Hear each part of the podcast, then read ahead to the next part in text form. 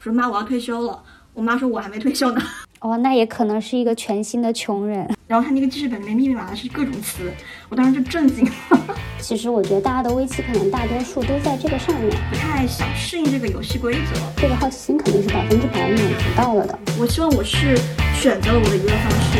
是自主发生的。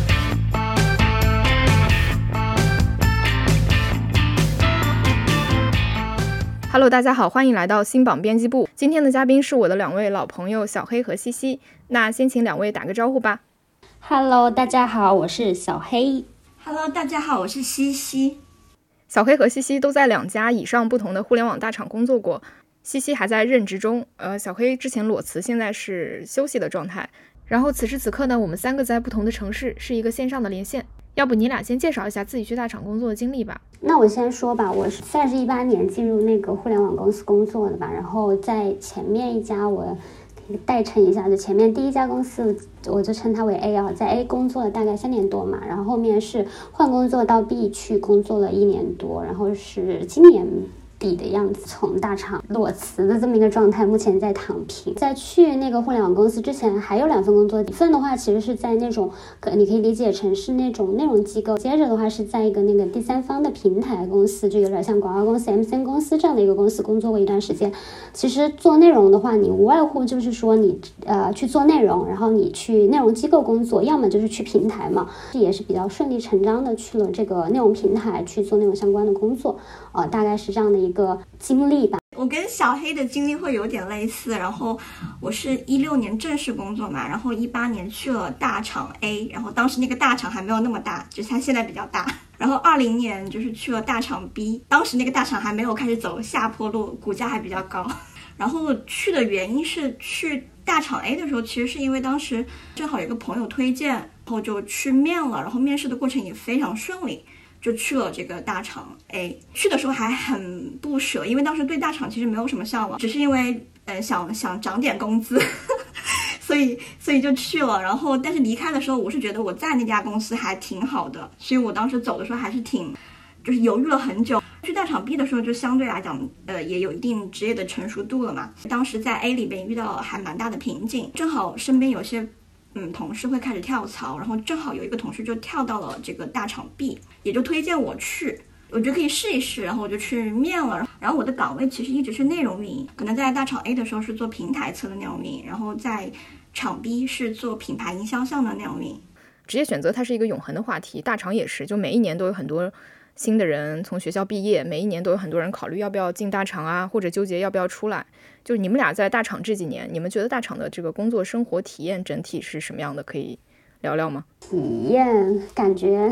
嗯，因为我觉得是每个人都是呃有差异的。就在我自己看来，整体的工作感受是广阔天地，但是未必能够大有作为，是我个人的这样的一个感受啊。客观的原因的话，就是大厂它是大嘛，所以它工作是极度细分的，然后它的这个组织的目标和灵活性也是变化很快的。就它好的地方的话，就是你可以在里边去尝试很多不同的那个东西，就是你可能随着这个目标和组织的变化，你可以接触很呃一一个工作的不同的面向。但是它可能不太好的地方，就在于说你的整个工作的这个流动性会比较大一点点，你整体要在里边感受到一个很持续的成长的话，可能就是比较看你选的坑，比如说比较边缘的部门，或者说比较那种创新的业务的话，你可能。会有一些嗯比较受挫的经历，嗯，大厂的生活体验其实刚那个小黑有讲的，我觉得还比较一致，就是因为大厂本身它太大了，所以它每个部门之间的差异，就是大厂厂跟厂之间差异就是很大的，所以我可能在 A 跟 B 厂之间，我感受的东西其实还是挺不一样的。然后另外就是厂里边的部门和部门之间的整个氛围也差异很大。我觉得如果一定要就是去做一些趋同的概括的话，先从人的维度讲，就我会觉得可能是类似于像千奇百怪的螺丝钉，就是 千奇百怪是因为大厂里面的人的经验和背景，还有他的整个的这种业务能力其实都还是蛮强的，所以它本身其实会有很多不一样的这种业务判断。但是即便每个人的判断可能都不太一样，但是最终还是会回到不能说很悲观的这个词啊，就是螺丝钉，我不太认为它是一个悲观词，我觉得它就是一个客观词。因为大厂本身的组织结构，可能以你个人的能力或者你个人的业务想法太难去改变了，所以更多的时候你可能是顺应着整个组织的架构和规则去执行，所以会有这种螺丝钉的感觉。另外就是我觉得可能从业务的维度来讲的一个趋同属性就是逻辑自洽吧，因为现在整体大厂的这个增长。比起前两年已经是很缓慢了，然后很多业务本身其实已经是属于已经很饱和的状态里，还要去找到这种创新和增长点，所以这里面很多东西它是需要你就是做逻辑自洽的这种，我我的个人认为它不一定可能真的有价值，但是需要你自己认可它的价值，然后去执行。从平台的趋同性来看的话，我觉得不管是我在 A 还是 B，增长跟创新这两个点都是非常非常强调的。刚才西西也提到几个。关键词来形容他对大厂的工作生活体验。小黑，你这边有没有一些你觉得可以用关键词来形容的？我感觉其实比较相似的嘛，嗯，可能一个通用的是忙嘛，就忙卷。当然也这也分公司啊，我的第二家公司。这个忙和卷的程度是远超于第一家公司的，这个是一个关键词。第二个的话就是基基提到的那个螺丝钉，这个我觉得也是一个比较比较相同的一个关键词吧，就是分工细化导致，不是说你做的工作不重要，而是说工作带给你的那个反馈的感觉上会有一些，就是相对来说你可能会觉得有点虚无，有点意义感缺失的感觉。同事都是比较优秀的，但是你会觉得很优秀的人在做感觉上不是很重要的事情。其实我觉得大家的危机可能大多数都在这个上面。然后如果说是你能够有一套自洽的逻辑，我觉得大厂工作是一个蛮好的平台吧。但是我觉得大多数人，比如说像离厂的，或者说是对于进入大厂有疑问的人，更多是可能无法解决这个问题。就是我在里边做的事情是是我自己认可的。嗯嗯，你们两个觉得你们有解决这个问题吗？就是对于你刚才提到的这种自圆其说，我觉得刚刚那个。因为小黑也是一个就是非常成熟的职业人，对这个问题可能会对一些年轻就是刚进入大厂，或者可能年限偏短的人会更痛苦或者更困扰一点。因为就是资源其实它有一个点就是来自于你的认知和经历之间的这种碰撞。我觉得我我自己是很反感资源吸收或者是逻辑自洽的，因为我觉得这种东西就是会让你去改变一些你本来认可的方向。刚进入大厂 B 的时候，我也有过一段比较痛苦的时间，因为他们呃所谓的一个 landing 期嘛，跟一些可能工作年限更久的人去聊的时候，他们都会谈到就是啊你要自洽，自洽很重要。嗯就是刚刚那个呃小黑讲的，它不仅是就是在大厂，它在很多地方都很重要。对我当时还是会痛苦，是因为我的经验告诉我我不需要自洽，就是我觉得我认可一些事情，然后我去践行我的认知，这个事情是。可以行得通的，但可能我工作的稍微更长一点，我就会发现，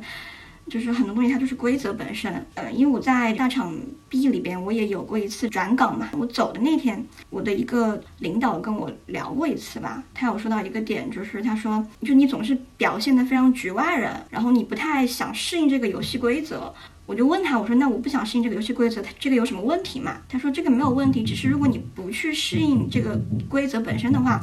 那这个规则的红利为什么要倾斜于你呢？就比如说呃晋升或者一些非常嗯就是功利导向的东西。所以我觉得逻辑自洽它会让你在大厂里相对更舒适一点，但是我觉得这个东西是要设置一个限度的，就有东西我觉得还是要有一些自己的坚持，因为大厂里就是。嗯，你要有非常强的一个，就是你自己的认知，不然你很容易被影响。我我的我自己的感觉。嗯，这个游戏规则指的是什么呢？比如说，我我可能是我的个人经历啊，就可能在这个大厂 B 里面有所谓这个拜把子的这一说。拜把子就是指很多业务它本身你去聊是不太好聊的，但是你如果跟对方很熟悉。那么这个业务就比较好聊，所以可能聊这个业务之前，你可以先跟对方喝杯咖啡，或者先就是熟络一下。就这种东西，我其实是比较反感的。但是这个东西在 B 场就是存在的，那它就是规则的一种。就是因为大家都这样，所以你不这样的时候，你就是会比较难推你想做的业务。如果人家根本不认识你，你只是通过这个软件找对方，然后说，哎，能不能就是我们一起来推荐这个业务？对方可能回复你或者配合的速度就会比较慢。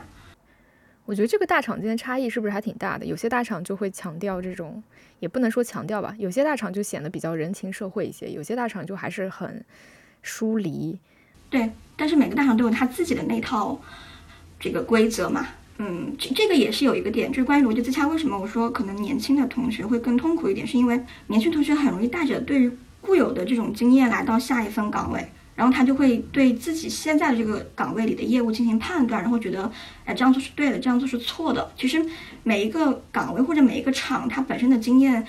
嗯，就是有很强的一个适配度的。就你在 A 厂的经验，就是不一定会适配于 B 厂，但这个点也是需要你去运作起来，你可能才能认知到的一件事情。嗯嗯，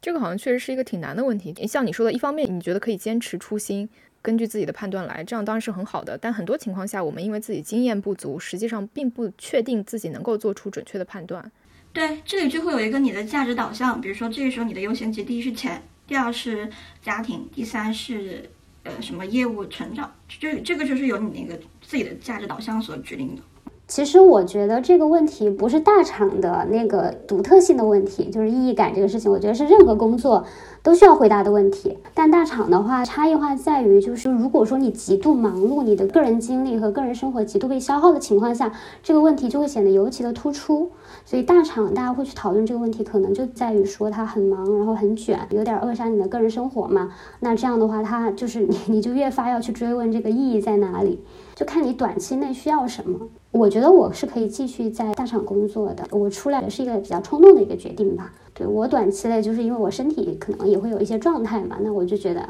可能我现在想要一个，比如说就先把身体养好，或者说是想要一个比较轻松轻松的一个呃生活的状态，那我就先出来。哎，所以就是你们现在回头看，觉得自己有实现最初那种对大厂的想象吗？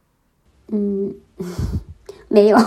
我觉得我去的时候就没什么期待。怎么说呢？就是，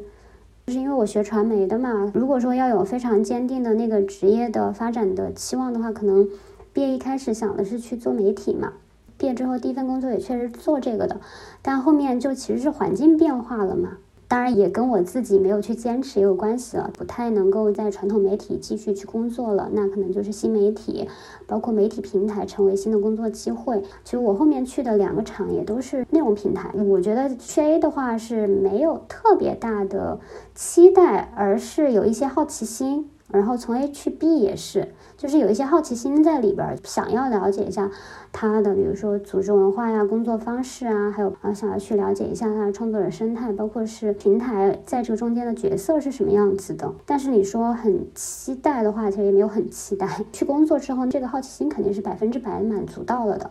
嗯，但是职业抱负的话，其实是可能跟我这个人也有关系，我就没有那么大的职业抱负。嗯，我更多可能把它当成一种职业体验来看，还是挺有意思的经历吧。嗯，大概是这样子。我跟那个小黑完全一样，就是我本来也没有什么很高的职业抱负和很强的这种对于大厂的向往。但是有一个点，就是我之前也是一个就类似于内容工作者，然后也会做一些这种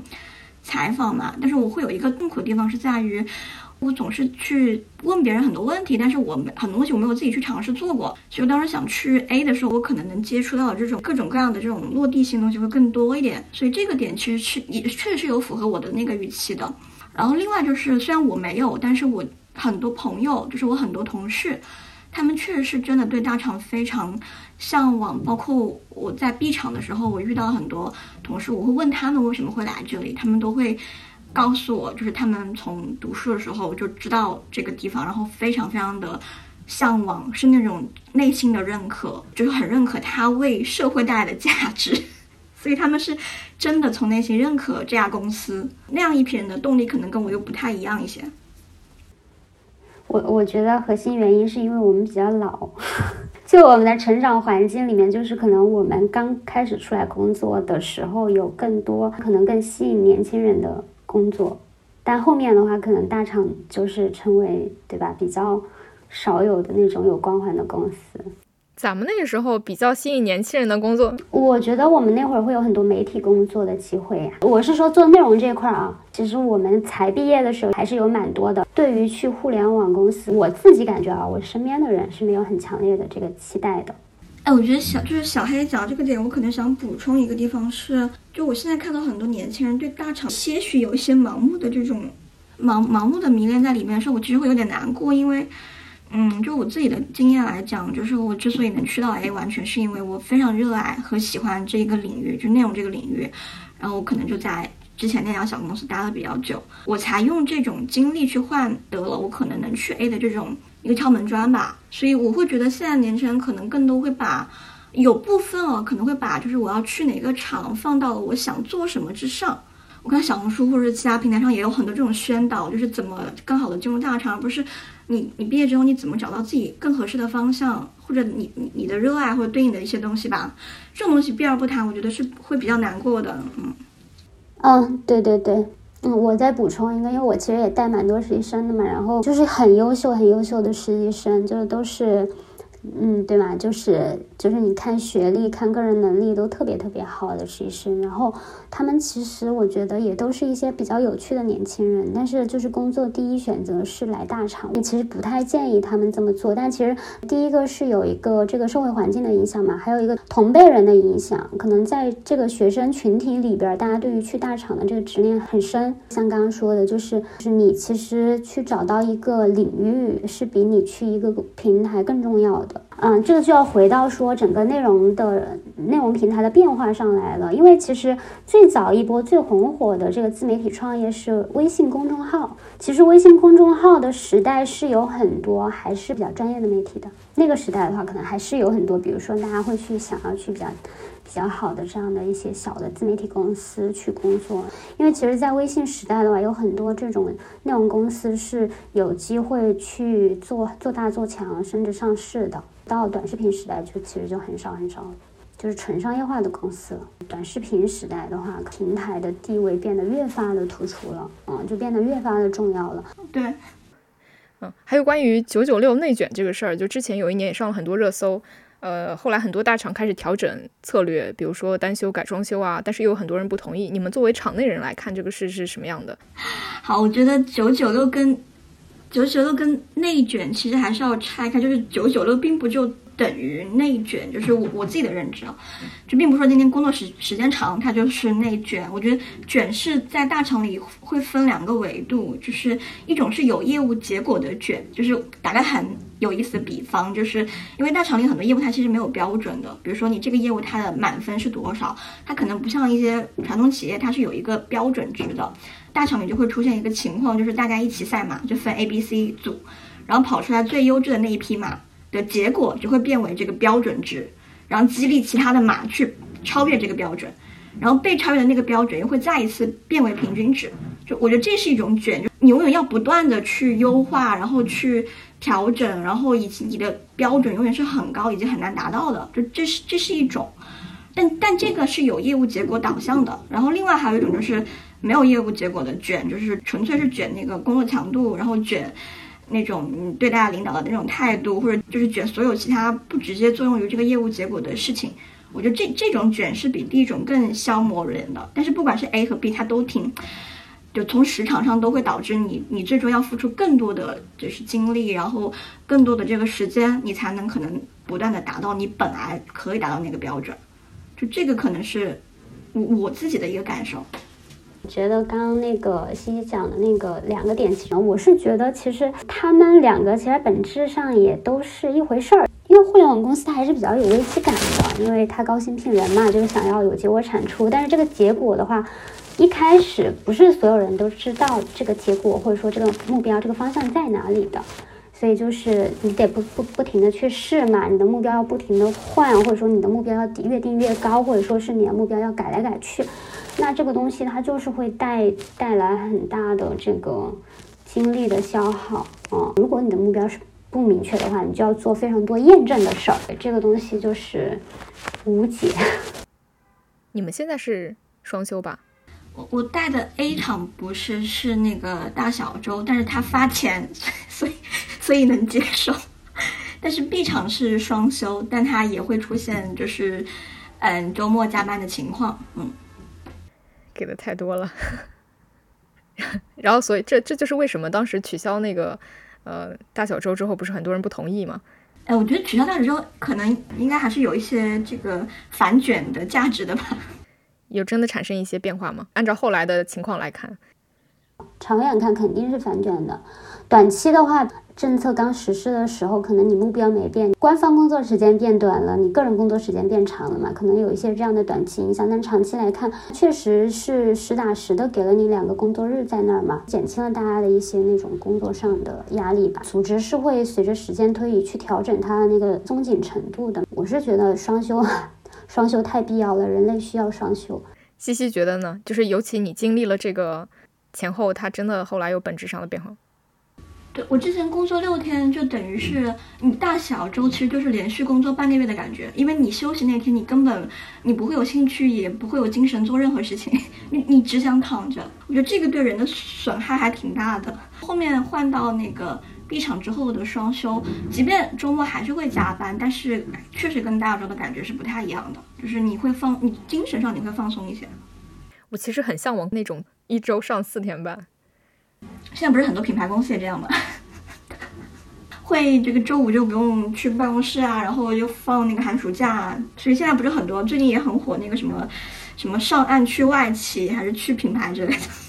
哎，那你们在大厂的时候，大厂的同事关系觉得怎么样呢？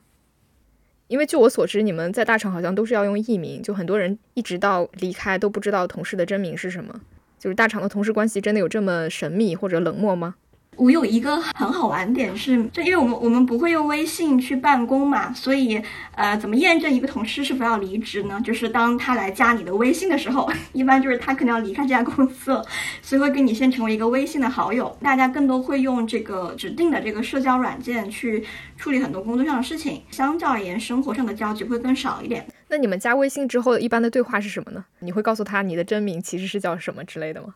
是这样子的，如果你跟他其实真的关系很好，你们早就把微信加上了，对吧？如果是他在离职那天突然来加你微信，我觉得更多只是说，哎，我以后如果遇到一些什么事情，我我至少还能联系上你。所以这种其实对话都还比较寒暄，我自己的感觉。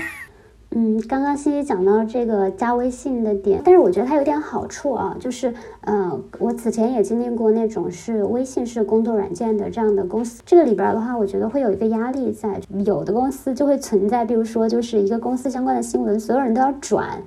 就会有这种的社交的压力，我其实是蛮讨厌这个的，我通常都不会转，但是还是有一些隐形的压力。但是有公司的这个统一的，就是非微信的社交软件的话，它其实有这方面的好处，就是说你的个人生活得以一定程度上保留。同事关系的话，其实就分出亲疏来了嘛，相对没有那么亲密的话，就全是工作关系的话，可能你离职之后你就失联了啊，这个我觉得是，嗯，确实是这么一个现状。也不是说都是什么神秘冷漠的，看跟你的那个工工作的、跟厂的气质、你的工种，还有你领导的气质也比较有关系。其实我在后面那家公司，其实还是有交到朋友的。我觉得其实工作很多年之后，也交到朋友非常难。那还挺难得的。另外还有一点就是，之前跟你们俩聊天的时候，我有时候会听到你们用一些我 听不太懂的话术，我理解为大厂黑话吧。互联网黑话跟大厂黑话，我理解的不是完全一回事儿。可能职场上的一些沟通的话术，你们平时有哪些比较常用的大厂黑话可以讲一下吗？就为什么会有这个东西？我我先来嘛。我看到你这个问题的时候，我的我就是在回想我曾经。用的很溜的那些黑话，我突然就想不起来了。这说明一个什么道理？说明这些黑话都没有任何的含金量。然后你不需要用它的时候，它就不会在你的脑子里面留下任何的印记。然后后面呢，就使劲想了一下，就是比如说什么什么对齐啊、耦合啊、透传呀、落地啊、复盘啊这些东西，怎么讲？就是它确实跟日常生活没啥关系。不回去工作了，估计就是永远都用不到了。就是这么这么回事，但是我是觉得我对黑化也没有太大的意见了，因为大的组织里面层层汇报体系里面，就是这些黑化，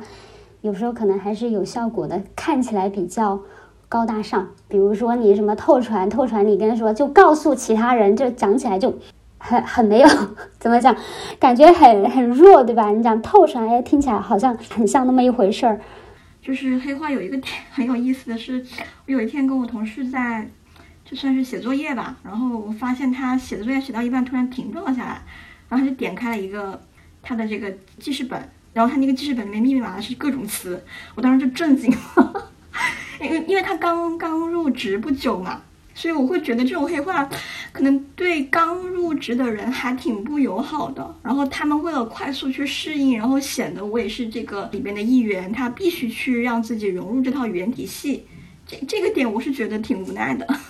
是的。就是你们前面也有提到，就是大厂的工作经历对你们自己带来的一些影响或者改变吧。这个问题要不我们放在这里再聊聊一聊。我开个小口吧，就是你要问影响或改变的话，那我我我说他给我带来了腰椎间盘突出啊，这是他对我的生理改变。就是如果说是其他相对来说轻松一些的工作，应该不至于此啊。虽然很多工作久坐的工作都容易影影响，但是我觉得那个压力或者说是那种工作强度不一样的话，它肯定造成的影响是不同的。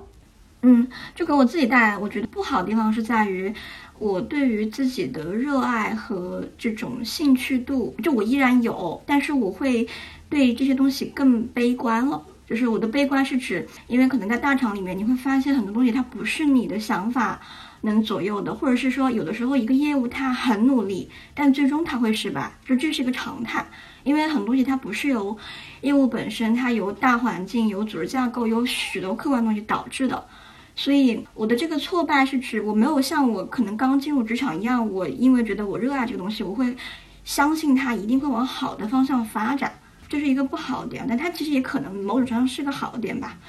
然后我觉得好的地方是在于，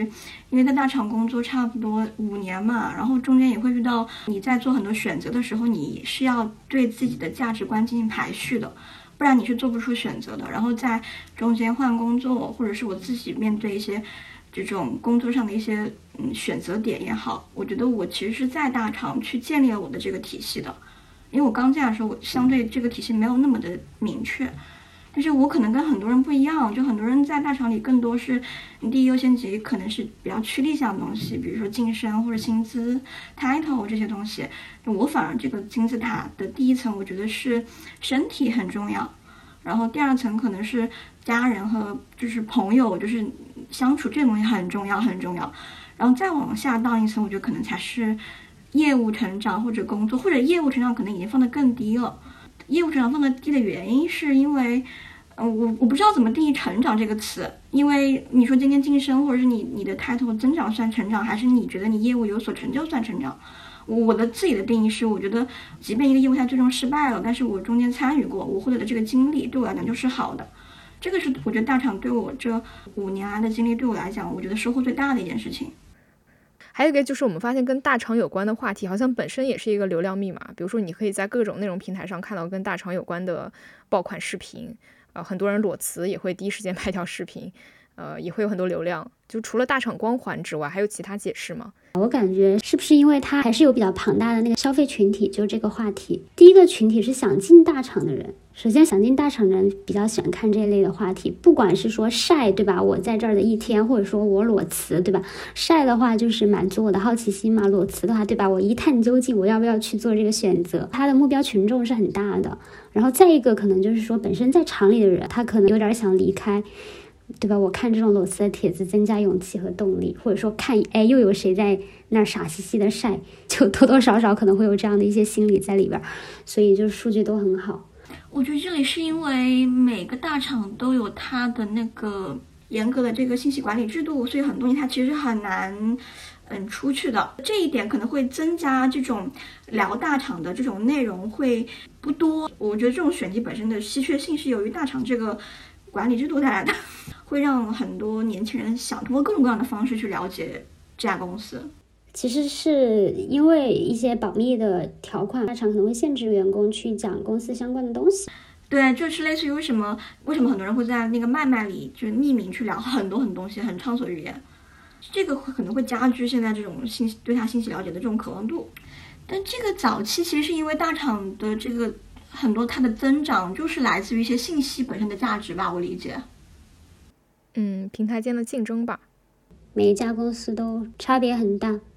嗯，但我觉得有一个共通点，好，也可以探讨一个点。就我现在很多朋友现在都是在各个厂，然后我们每次出来一聚会一聊，就觉得很多问题都一样，就是有围城的感觉吧。就这个是相互互通的。然后又有一个点就是，我会觉得，因为你在一个厂待过，然后你可能很多朋友也就都是厂。厂妹就是就是厂的员工，所以你们的价值观可能会趋同。在我自己很痛苦一段时间，我想离职的时候，我会跟很多朋友聊，然后他们都会跟我聊薪资待遇，就是这些东西。然后我就会发现，因为大家都是在这个厂里运作，你就会很觉得世界上只有这一种生活方式。对你就会觉得生活只有一种可能性，他就会问你：你现在离职是好的时候吗？年终奖还没拿，你现在跳下一个厂要怎么能够就是接住你？逻辑都是很趋同的。然后我当时是打电话给我另外一个朋友，他问了我一个问题，说你今天是找不到工作，你养不活自己了吗？就他没有跟我说什么年包什么这种东西，他就跟我说你就赚不到钱了嘛。我也不会啊，我肯定能赚到钱啊。他那不就解决了吗？你为什么不走呢？我觉得这个点其实是需要去警惕的。我是觉得可能，比如说你不同的年龄阶段，你会对这个问题的看法不一样。我也认识很多那种，比如说一待就五年、七年，他没什么困惑，他就是待在那里。我自己觉得这种反而是，反正我在的这家公司里，我觉得他是大多数哎。对，真的，比如说像你真的中年了，你对吧？结婚了、养娃了、供房了之后，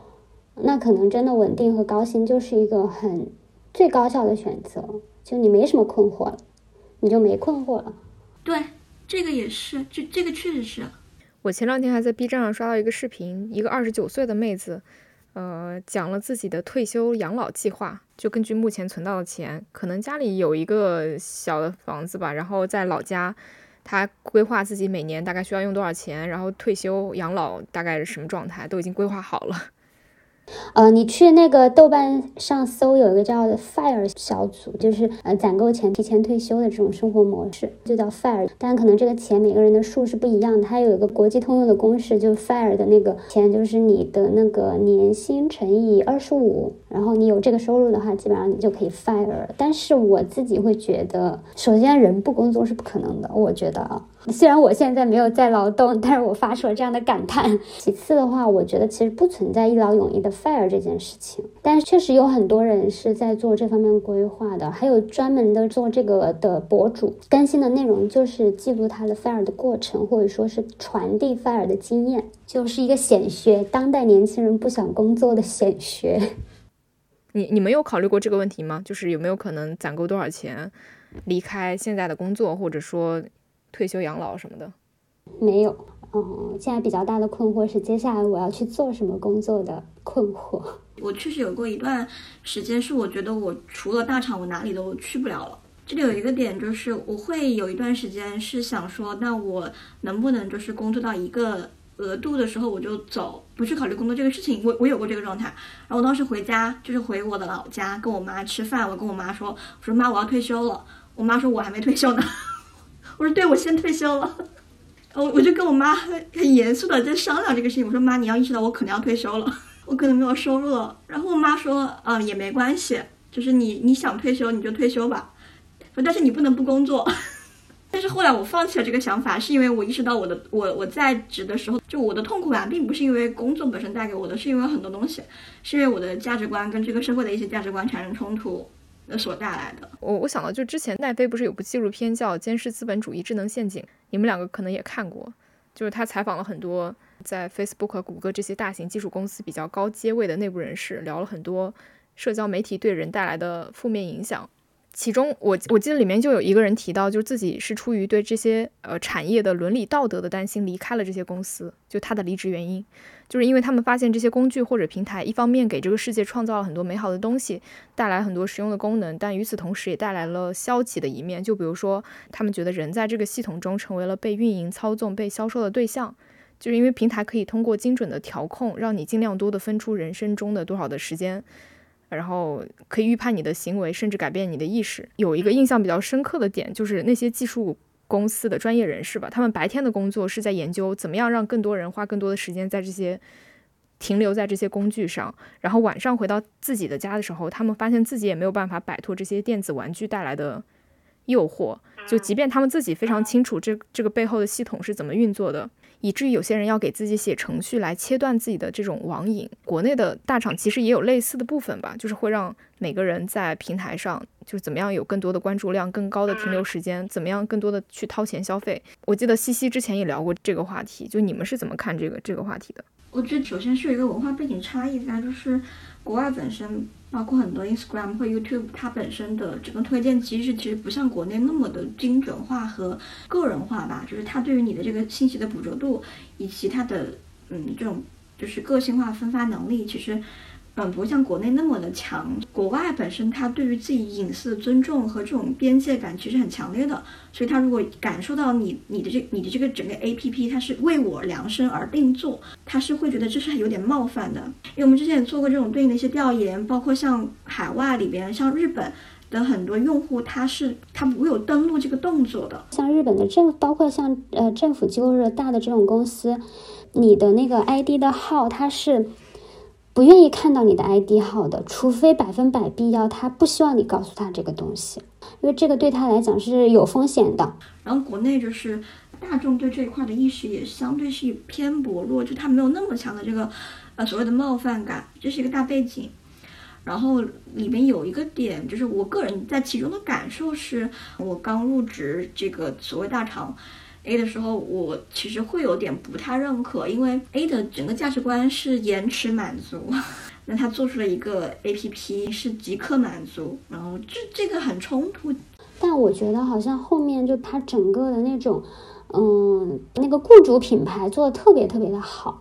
比如说福利呀，对吧？企业文化呀，然后各方面的，就他这块做的很好。就他完全要把这这部分给消解掉了，还是回到那个刚刚小黑讲的点嘛，就是这家公司的这个雇主品牌印象确实做特别好，所以慢慢的你会认可你本身在的这个平台，它它的价值观，这种东西也会被慢慢消磨掉。哎，这种雇主品牌印象可能也是导致年轻人对大厂向往的原因之一吧。对对对。刚才小黑有说到他个人对一些产品的看法，我其实也想听听你们日常对这些产品的使用感受。感觉人不太够用了，就或者说注意力不太够用了。你看现在的短视频都有倍速功能，所有人的时间注意力都被瓜分。呃，我不知道你们有没有这样的感觉。我有一段时间，我发现我甚至要同时做两件事情，我才觉得是划算的。这样其实是有一点奇怪和病态的。这两年我会变化，就是我我有过这个阶段，就是我会把时间想做双双双重利用。但反而可能就是我最近两年，因为真的是工作强度本身就很大，你就很快。我反而是我休息的时候，我想很慢的去体验一些事情。我我可能会看两三遍我已经看过的《甄嬛传》，就就就我会我会会选择看完那一集，即便我已经看过它。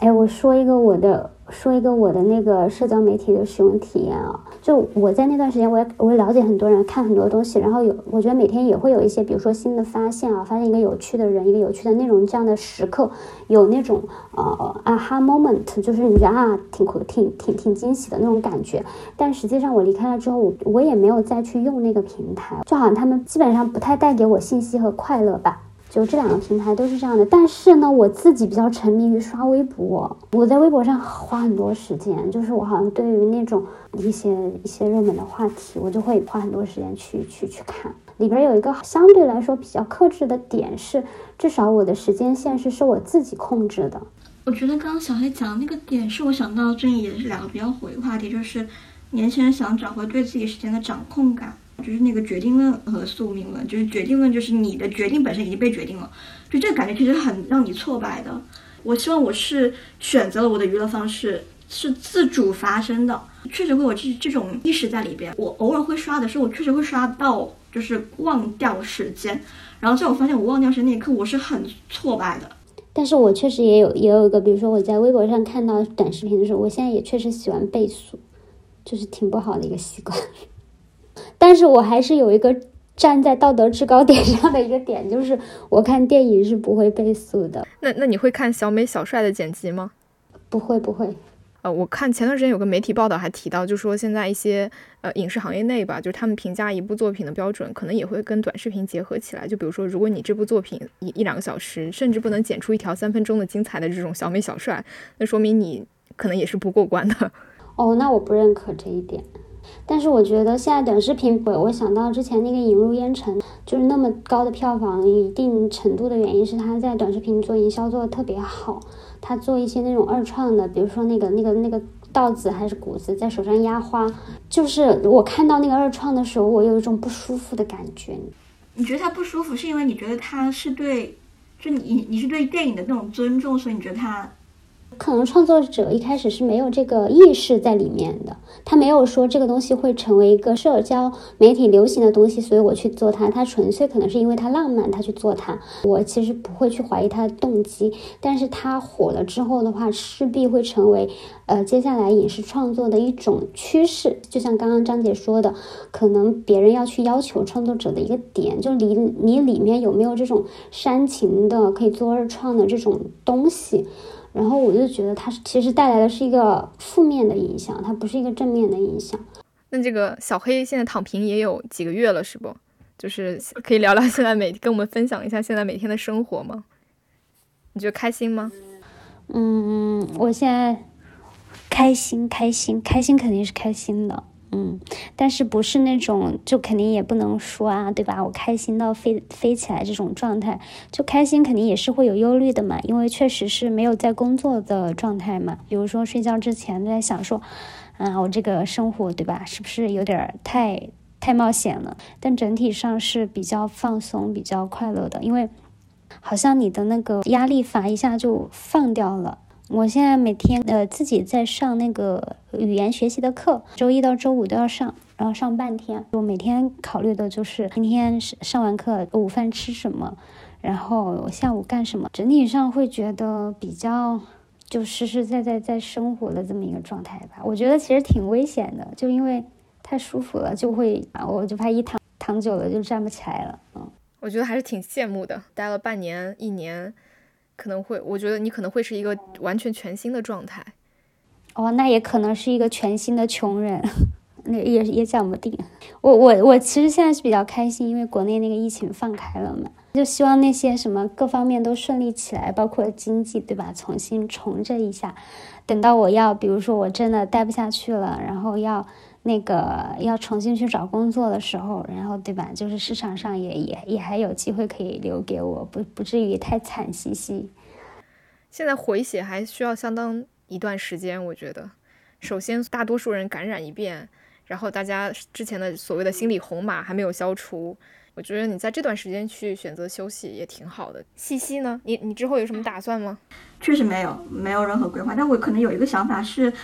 因为我今年生了一场比较重，就是我自己觉得比较重的病嘛，然后我当时会想我的人生清单，我觉得我跟我爸妈相处的时间太少了，所以我可能会想说之后能不能回老家了。我有一天突然也在想这个问题，因为我可能跟爸妈分开独立的时间是比较早的，呃，所以我可能对于我一个人在上海。跟两只猫一起生活的这种生活也非常习惯。我就是有一天下班回家，闻到楼下邻居烧饭的那个饭菜香，然后我就想到我小学的时候放学回家，远远的还没有到门口就闻到我妈做饭那个香味儿。然后我那一瞬间我在想，我这些年一个人在上海干嘛呢？为什么不跟我爸妈待在一块儿呢？对，虽然可能回家之后就每天会骂骂咧咧，觉得 很烦什么之类的，但还是会就希望这种陪伴的时间或者相处时间可以更多一点，不是只是那种很。就是小时候的记忆。我有个感觉，但我不知道准不准确。我就觉得好像疫情把那种大城市，然后要卷、要奋斗的那个神话给打破了。多多少少，大家好像就是有一点回到那个生活的层面去考虑问题。啊，我觉得有，我觉得有有这这个想法，还就是你你真的要出现的时候，还挺心酸的，因为觉得啊，你你只能闻着别人家饭菜香，然后你自己到底在为什么而坚持？就是会有这种很细节的瞬间，当这样的瞬间足够多的时候，有一天，你可能突然就下了一个决定，你要换一条路走。这种对自己的家感到陌生的感觉，确实有点心酸了。就比如说回到家的时候，你把那个钥匙插进那个钥钥匙孔里，发现不知道往左转还是往右转。那我那我可能是我回家，然后我会习惯性的说普通话，然后爸妈也会牵着我说一种长沙的那种 四川普通话。那那一刻你觉得又好笑又心酸。好的，那我们今天的节目就先到这里了，我们下期再见吧，拜拜拜拜拜拜拜。